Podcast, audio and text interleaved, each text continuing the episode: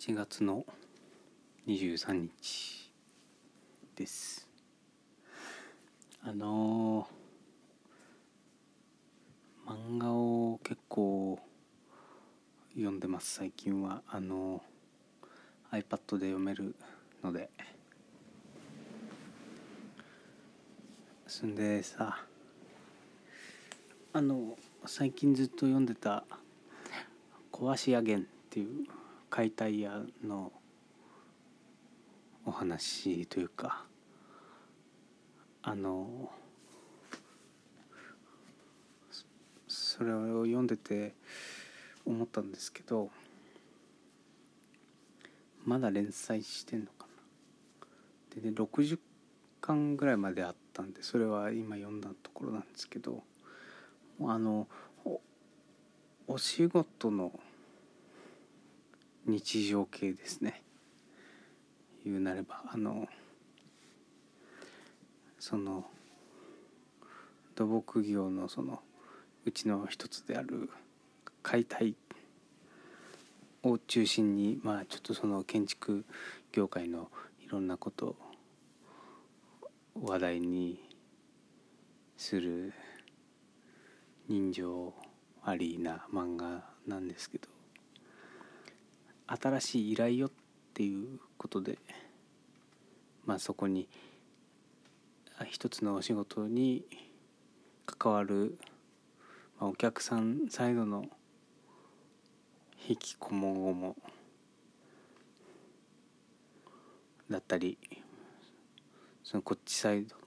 こっちのその会社のこもごもだったりを、まあ、毎回いろんな切り口でやってるんですけどあのーそれまあ面白くてずっと読んでたんですけどあのいつの間にかその日常系しっくりくる日常系っていうのが変わってきたなって思ってですね。あのお自分の記憶の中で一番初めにその日常系漫画の良さを知った気がするのは中3ぐらいの時なんですけどあの井出重っていう漫画が井出井出井出高校柔道部かな？井出重っていう漫画がありまして日常系ってあの普通どういう意味で使われるかちょっとよく分かってないですけどあの井出重の場合はあれですね柔道漫画というかまず柔道柔道部がテーマなんですけどその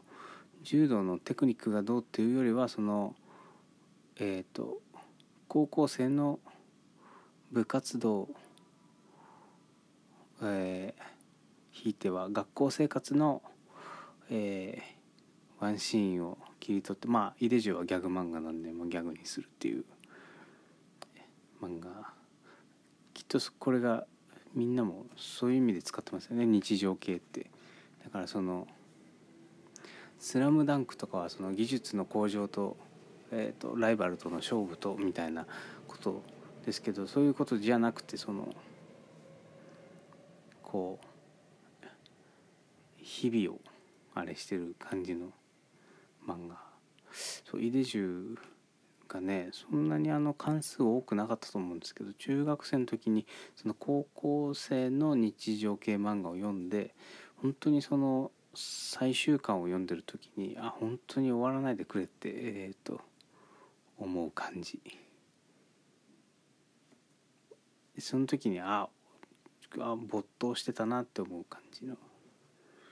でさえっ、とまあその日常系漫画さ原体験は入れ重かなと思ってるんですけど。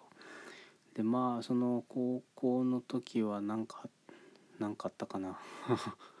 ああったようななかったようなんですけど。であと大学に行くとさその原始圏とかねえっ、とみたいなあの原始圏はあれは何サークルの話だったか。えっ、と原試験は何サークルだったか。ちょっと全く思い出せないですけど。でさその中高大とその大体その時期もしくはそのちょっと先の時期のその、えー、世界を生きる人の日常系漫画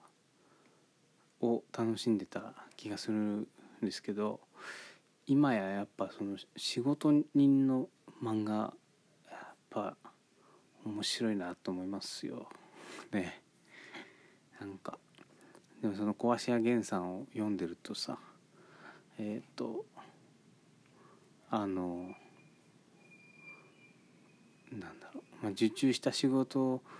がその現場行ってみると実は様子が違ってみたいなそのじゃあそれをどう回避しますかみたいなことがねえーと、毎回そんな感じなんですけどやっぱねそれがすごい面白くて。えっ、ー、と多分ねやっぱ中学生の時にはその全然ピンとこなかっただろうなと思う漫画が今しっくりくる。それはねその小橋屋源を読む前にバーッと読んだその「なにわ金融道」もそうなんですけど。でやっぱそうそういうあのまあ、何は金融度は金融と、まあ、資本主義みたいな。で壊し屋源はそのえっと建設業ゼネコン建設業高度経済成長とその時からこう作られて戦後から作られてきた制度との関わりみたいなのがまあちらほら出てくるんですけどそのその辺がの思想がしっかりした漫画ってなんか読んでて面白いなって最近なんかそういう漫画の趣味がちょっと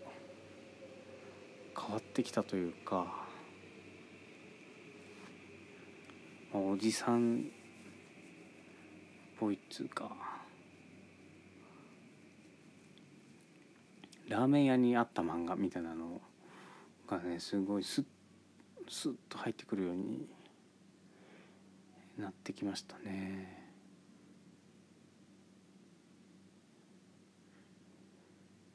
なんか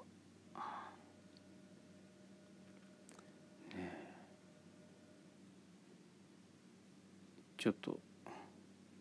自分でも驚いてますえー、寝よ。うおやすみなさい。